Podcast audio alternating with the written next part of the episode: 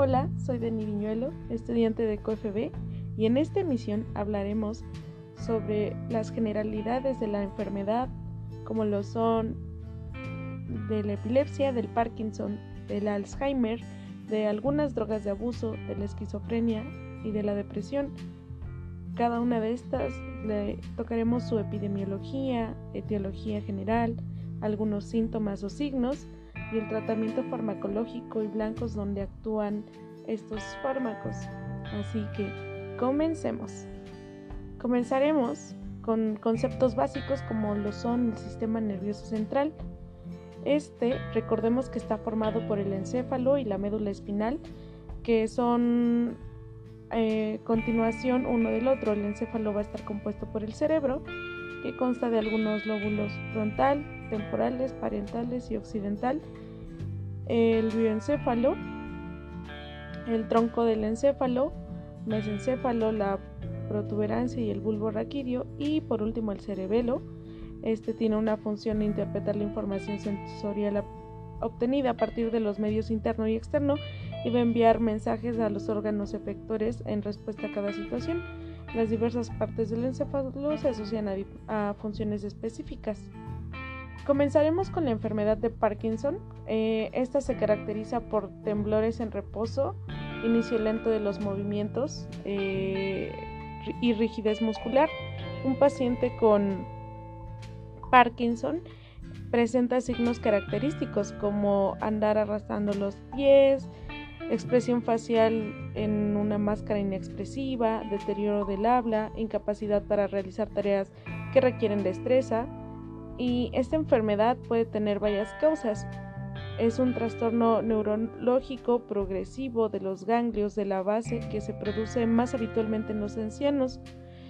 En cuanto a la etiología, vamos a tener que la causa de esta enfermedad es desconocida en la mayoría de los casos. Eh, si bien se conocen las neurotoxinas, tanto endógenas como ambientales, también se puede producir esta enfermedad. Eh, esta enfermedad es progresiva y la pérdida continua de neuronas dopaminérgicas en la sustancia negra y se relaciona con el empeoramiento y los síntomas clínicos. La posibilidad de que exista una causa neurotóxica se ha reforzado tras conocerse que la MPTP es un contaminante químico de la heroína, causa daño irreversible en la vía dopaminérgica nigroestriada que puede provocar los síntomas similares a los observados en esta enfermedad. Algunos de los fármacos que bloquean los receptores dopaminérgicos también pueden inducir esta enfermedad y los fármacos neurolépticos que se utilizan para el tratamiento de la esquizofrenia pueden producir síntomas de Parkinson como efectos adversos. En cuanto a su patogenia, tenemos que el estudio de cerebros tras la autopsia de algunos pacientes con esta enfermedad muestra una concentración muy reducida de dopamina en los ganglios basales. Eh, estas estructuras ejercen una influencia neuronal extrapiramidal que normalmente mantiene los movimientos voluntarios uniformes. Eh, la principal alteración anamatológica de esta enfermedad es la degeneración progresiva de las neuronas dopaminérgicas de la sustancia negra que van a emitir en sus axones a través de la vía nigroestriada hasta el cuerpo estriado. Esto va a provocar que la actividad dopaminérgica inhibidora de la vía nigroestriada esté reducida considerablemente en un 20 a 40% en las personas que tienen esta enfermedad. Entonces vamos a encontrar que la reducción de la actividad dopaminérgica inhibidora de la vía nigroestriada da lugar a una hiperactividad sin oposición de las neuronas colinérgicas del cuerpo estriado, lo que va a contribuir en las manifestaciones patológicas de la EP o de la enfermedad de Parkinson. Los síntomas claros aparecen solo cuando se ha degenerado más del 80% de las neuronas dopaminérgicas de la sustancia negra. El tratamiento se basa en corregir el desequilibrio entre los sistemas dopaminérgicos y colinérgicos de los ganglios basales y para ello se utilizan dos grupos de fármacos, algunos que son los que aumentan la actividad dopaminérgica entre la sustancia negra y el cuerpo estriado y fármacos anticolinérgicos que inhiben la actividad colinérgica del cuerpo estriado. Es así como vamos a encontrar los fármacos que aumentan la actividad dopaminérgica. El mecanismo de acción es que la 1-dopa es el precursor inmediato de la dopamina y es capaz de atravesar la barrera hematoencefálica para reponer el contenido de la dopamina del cuerpo estriado.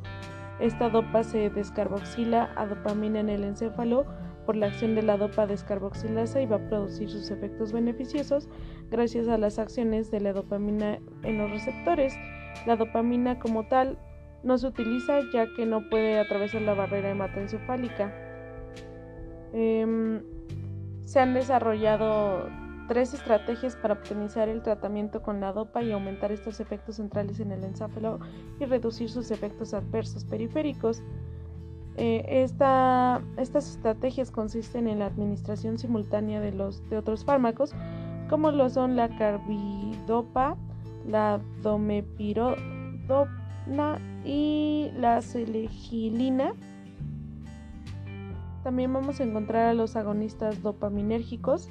El mecanismo de acción es que la bromocriptina, el ropinirol y la cabergolina eh, van a son agonistas dopaminérgicos selectivos del receptor D2 la apomorfina también posee una acción agonista en los receptores de 1 y el pramicesol posee una afinidad alta por los receptores de 3.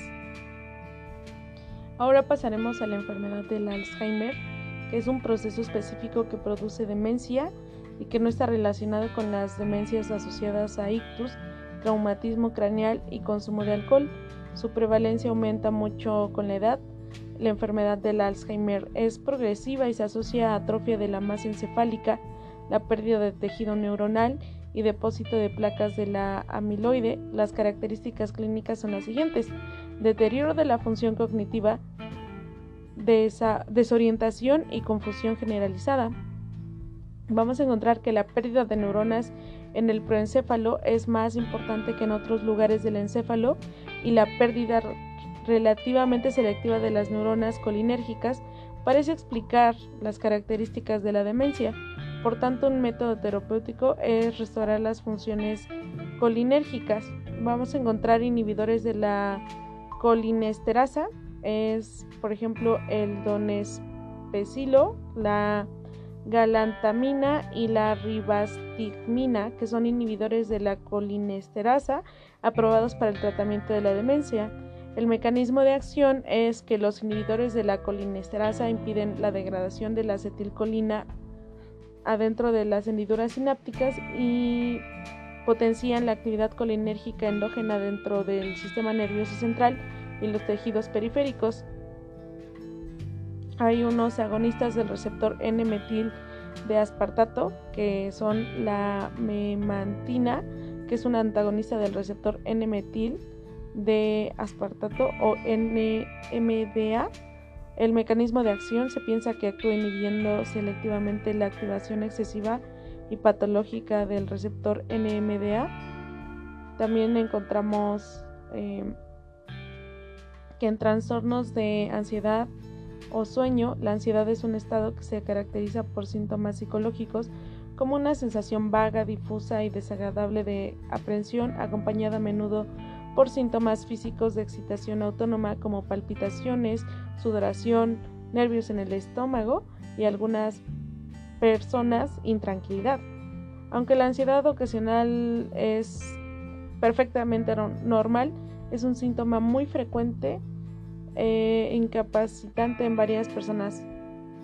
Como este tipo de incapacidades pueden ser como las fobias, las crisis de angustia y los trastornos obsesivo-compulsivo. En esta parte o para este tipo de trastornos vamos a encontrar que los receptores del ácido eh, gamma aminobutírico o GABA de tipo GABA están involucrados en las acciones de algunas clases de fármacos hipnópticos o ansiolíticos como lo son las benzodiazepinas, los hipnóticos no benzodiazepínicos más modernos, por ejemplo las la sopiclona, los barbitúricos que han quedado obsoletos.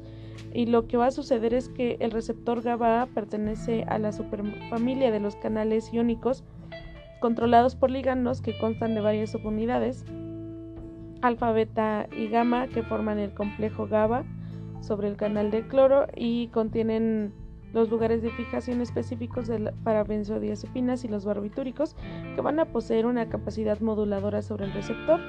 Entonces el lugar de unión al GABA parece estar ubicado en las unidades alfa y beta, mientras que el lugar modulador de las benzodiazepinas es distinto y se localiza en las subunidades eh, gamma.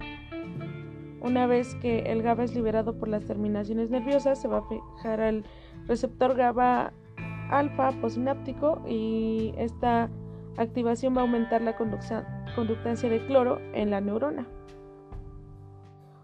Eh, algunos fármacos importantes que debemos mencionar son las benzodiazepinas, que son fármacos con acciones ansiolíticas, hipnóticas, relajantes musculares y anticonvulsivas que se utilizan para el tratamiento de ansiedad e insomnio. El mecanismo de acción es que estas benzodiazepinas van a potenciar la acción del GABA eh, al el neurotransmisor inhibidor más importante del sistema nervioso central y para ello se unen en el lugar del receptor GABA A aumentando su afinidad por el GABA e incrementando la frecuencia de apertura de los canales de cloro controlados por ligandos y potenciando en consecuencia el efecto de la, liberación del GABA. Esto va a hacer que se produzcan efectos inhibidores en la célula posináptica. Vamos a encontrar unos trastornos afectivos que estos trastornos implican una alteración del estado de ánimo, síntomas cognitivos o emocionales asociados a cambios conductuales y alteraciones de la energía, el apetito y el sueño, por ejemplo. Estos trastornos pueden eh, definirse como los extremos patológicos del espectro continuo de los estados de ánimo normales en el ser humano, desde la excitación y exaltación extremas hasta estados depresivos graves. La etiología de la depresión aún no está clara. Se han investigado influencias genéticas, ambientales y neuroquímicas como posibles factores etiológicos. La explicación neuroquímica más aceptada de la depresión endógena es que implica a las monoaminas, o sea, la noradrenalina, serotonina y dopamina, y la hipótesis original de la depresión es que la teoría de las monoaminas afirma que la depresión era consecuencia de la carencia funcional de estas aminas transmisoras, mientras que por el contrario la manía se debía a un exceso de aminas. Por lo tanto, los fármacos que agotan las monoaminas, por ejemplo la reserpina y la metildopa, son depresores. Una amplia variedad de los fármacos incrementan la disponibilidad funcional de los neurotransmisores monoaminas, como por ejemplo los ADT y los inhibidores de la MAO, que van a mejorar el estado de ánimo en pacientes con depresión. La concentración de monoaminas y sus metabolitos va a estar disminuida en el líquido cefalorraquídeo de los pacientes y vamos a encontrar que las monoaminas aún no pueden explicar por qué varios compuestos aumentan la disponibilidad funcional de las monoaminas, que algunos antidepresivos atípicos más antiguos como el iprindol actúan sin alterar las, los monoaminérgicos y que existe un retraso terapéutico de dos semanas entre los efectos de los neuroquímicos completos como los antidepresivos y el inicio del efecto terapéutico. Recordando entre los trastornos afectivos unipolares, eh, la depresión es un trastorno afectivo unipolar frecuente que se va caracterizado por un estado de ánimo bajo, malestar, desesperación, culpa, apatía, indecisión, falta de energía y cansancio, cambios en el patrón de sueño, pérdida de apetito e ideas suicidas. Y se ha, y se ha intentado clasificar los tipos de depresión según su origen como reactivas o endógenas. La depresión reactiva es aquella que tiene una causa psicológica clara y la depresión endógena es aquella que no tiene una causa clara y los síntomas son más graves, por ejemplo, ideas suicidas y probabilidad mayor de una alteración biológica subyacente, por ejemplo, el insomnio o la anorexia. En el tratamiento de, este tipo de depresiones, de depresión unipolar, vamos a encontrar que las clases principales de fármacos que se utilizan para tratar la depresión y sus mecanismos de acción son, por ejemplo, los antidepresivos tricíclicos como la mitriptilina, imiprina, lofe, lofepramina y su mecanismo de acción es que bloquea en específico de la captación de las monoaminas, o sea, aún no se sabe qué es lo que bloquea específicamente. Después tenemos los inhibidores de la recaptación de la serotonina, que son por ejemplo la fluoxetina, poroxetina, sertralina eh, y su mecanismo de acción es el bloqueo selectivo de la recaptación de la 5-HT. También tenemos los inhibidores de la recaptación de la serotonina o noradrenalina y encontramos al fármaco, por ejemplo, como la benlaxafina y su mecanismo de acción es que el bloqueo selectivo de la captación de la 5-HT y la noradrenalina. También tenemos los inhibidores de los monoaminoxidasa o mejor conocidos como IMAO. Entre los fármacos eh, tenemos a la fenelcina y la tranilcipromina y su mecanismo de acción es el bloqueo irreversible, no competitivo y no selectivo de la MAO alfa y la MAO beta, entre otros. También vamos a encontrar los antidepresivos tricíclicos y fármacos relacionados. Y el mecanismo de acción de estos son que actúan bloqueando la captación por la terminación presináptica de las 5-HT y de la noradrenalina desde la hendidura sináptica. También tienen una cierta afinidad por los receptores H1 y muscarínicos y los receptores alfa 1 y alfa 2. Por otro lado, encontramos a la esquizofrenia. La esquizofrenia se desarrolla típicamente en personas de 15 a 45 años. Se presenta con una incidencia relativamente estable entre las diversas culturas y afecta al 1% de la población con una mayor proporción de varones afectados. Los síntomas y los signos son que la, esquizofrenia es una enfermedad psicótica que se caracteriza por muchos síntomas que afectan al pensamiento, la percepción, la emoción y a la voluntad. Los síntomas se clasifican en dos grupos, positivos y negativos, y pueden tener causas subyacentes diferentes. Los síntomas positivos son las ideas delirantes, que son las creencias personales falsas que se mantienen con una convicción absoluta, alucinaciones, también alineación del pensamiento y pensamiento alterado, en donde los pacientes creen que sus pensamientos están bajo el control de una identidad o una entidad exterior. Este tipo de creencia es frecuente y los procesos de pensamiento resultan a menudo incomprensibles. Los síntomas negativos son la alogia, que es la restricción de la cantidad de habla espontánea, el aplaneamiento afectivo, que es la, la pérdida de la capacidad de experimentar y expresar emociones, el retraimiento social, la anedonia, que es la incapacidad de experimentar placer, la apatía, que es el descenso de la energía, el interés y la respuesta a los estímulos, el déficit de atención también.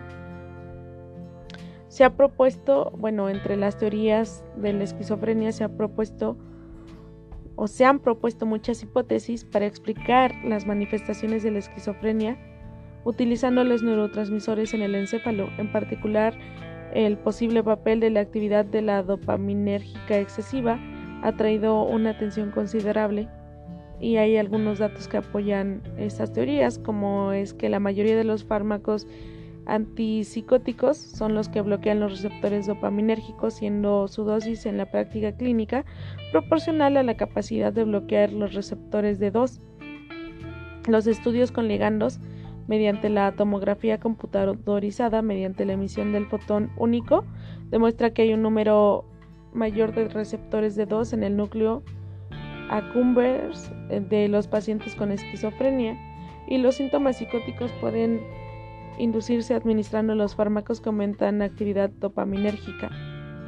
Eh, en el tratamiento de la esquizofrenia encontramos que de todas las enfermedades psicóticas, esta implica utilizar medicamentos antipsicóticos, los fármacos neurolépticos. Estos fármacos consiguen una mejoría general de los de los síntomas positivos de la esquizofrenia, aunque no está tan clara su eficacia en el tratamiento de la esquizofrenia crónica con, con síntomas negativos. Su mecanismo de acción es que los fármacos antipsicóticos tienen estructuras variadas y pueden dividir en varias clases. Entre los neurolépticos típicos existe una correlación importante entre la potencia clínica y la afinidad de los receptores.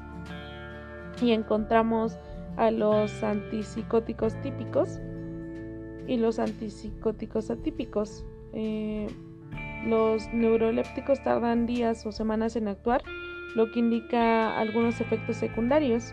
La mayoría de estos neurolépticos tienen o bloquean otros receptores monoaminérgicos, lo que a menudo es causa de, que, de algunos efectos secundarios de los fármacos.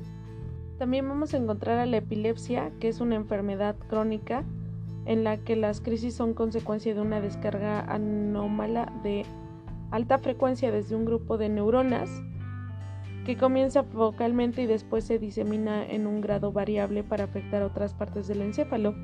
En función del foco y la diseminación de las descargas, la crisis se puede clasificar en dos categorías.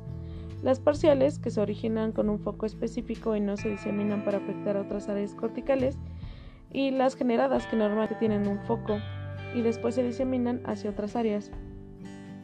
Hay los, diversos síndromes con, epilepsia perdón, se pueden clasificar en función del tipo y el patrón de las crisis, teniéndose en cuenta las demás características clínicas, la localización anatómica del foco y la etiología. El efecto de las crisis focales en el cuerpo va a depender de la localización del foco que produce las señales anómalas. Las crisis motoras parciales tienen el foco en las regiones motoras corticales y se presentan con actividad convulsiva actividad convulsiva o tónica en función de las neuronas afectadas. Eh, las causas de la epilepsia, vamos a encontrar que la epilepsia o esta etiología es desconocida. El 60, o por, 60 a 70% de los casos siguen sin ser conocidos, pero hay antecedentes familiares que es un factor importante. El daño del encéfalo por tumores, traumatismos craneales, infecciones o accidentes cerebrovasculares pueden causar epilepsia posterior. Y no se conocen las bases neuroquímicas de las descargas anómalas de la epilepsia, pero es posible que esté alterando el metabolismo del GABA. El tratamiento de la epilepsia es que los fármacos utilizados para el tratamiento de la epilepsia se denominan antipilépticos, aunque también se utiliza el término anticonvulsivos. El mecanismo de acción es que los fármacos antipilépticos van a actuar en general inhibiendo la descarga neuronal rápida y repetitiva que caracteriza las crisis. Se conocen tres mecanismos de acción mediante los cuales los fármacos antiepilépticos consiguen esto. Uno es la inhibición de los canales iónicos involucrados en la excitación, en, en donde vamos a encontrar la inhibición de los canales rápidos de sodio, y la inhibición de las corrientes de calcio de tipo T.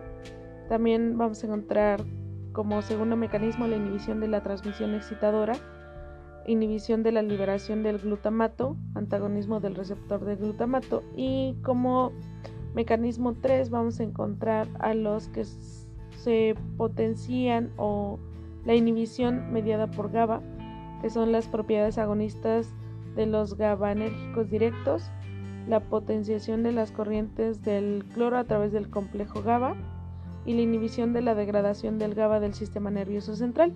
Algunos de estos fármacos son la fenitoína, bigabatrina, gabapentina, lomotrigina, fenobarbital, diazepam y clonazepam.